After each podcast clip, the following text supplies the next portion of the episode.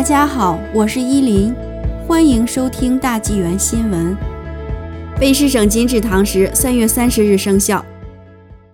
为遏制不断上升的中共病毒个案，三月二十九日周一，卑诗省卫生官修订省公共卫生令，暂停餐厅堂食和所有室内成人集体活动，由二零二一年三月三十日午夜起生效。卫生厅长狄德安表示：“我们非常关注持续上升的个案、变种病毒传播增加。”以及更多严重的病例，卑诗省公共卫生官现在必须做出这些艰难的决定，来截断传播链和保障社区安全。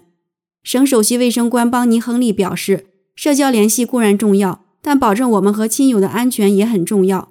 我们每人都可选择是保持安全，还是要我们及我们的亲朋好友承受风险。因此，我们必须限制非必要的活动，或与同等少数的人在室外进行。”我们今天做出的牺牲可以帮助我们一同跨越这场风暴。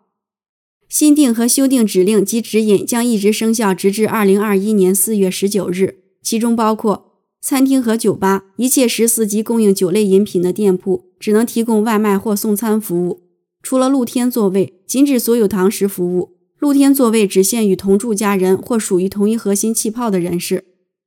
暂停任何类别的室内成人集体活动。健身中心只能开放给个人使用或一对一的活动，例如一对一的训练。较早前，省府公布将容许有限度的室内礼拜，现在要暂停推行，但根据现实的修订，户外礼拜仍可继续。出行仍限于必要目的、工作或医疗需要。如果您曾到过其他卫生区域，而您或家人又出现任何不适，您必须留在家中，不要上班、上学或前往托儿中心，并立即安排检测。为了堵截和预防非必要的出行而造成的社区传播，惠斯勒黑书山滑雪度假村现已关闭，直至二零二一年四月十九日。企业尽可能强烈鼓励所有雇员在家工作。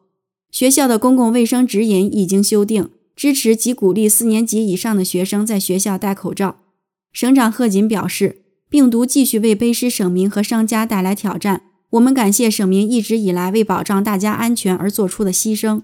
我们明白要实施更多限制绝非受欢迎的消息，但我恳请省民勇于迎接挑战。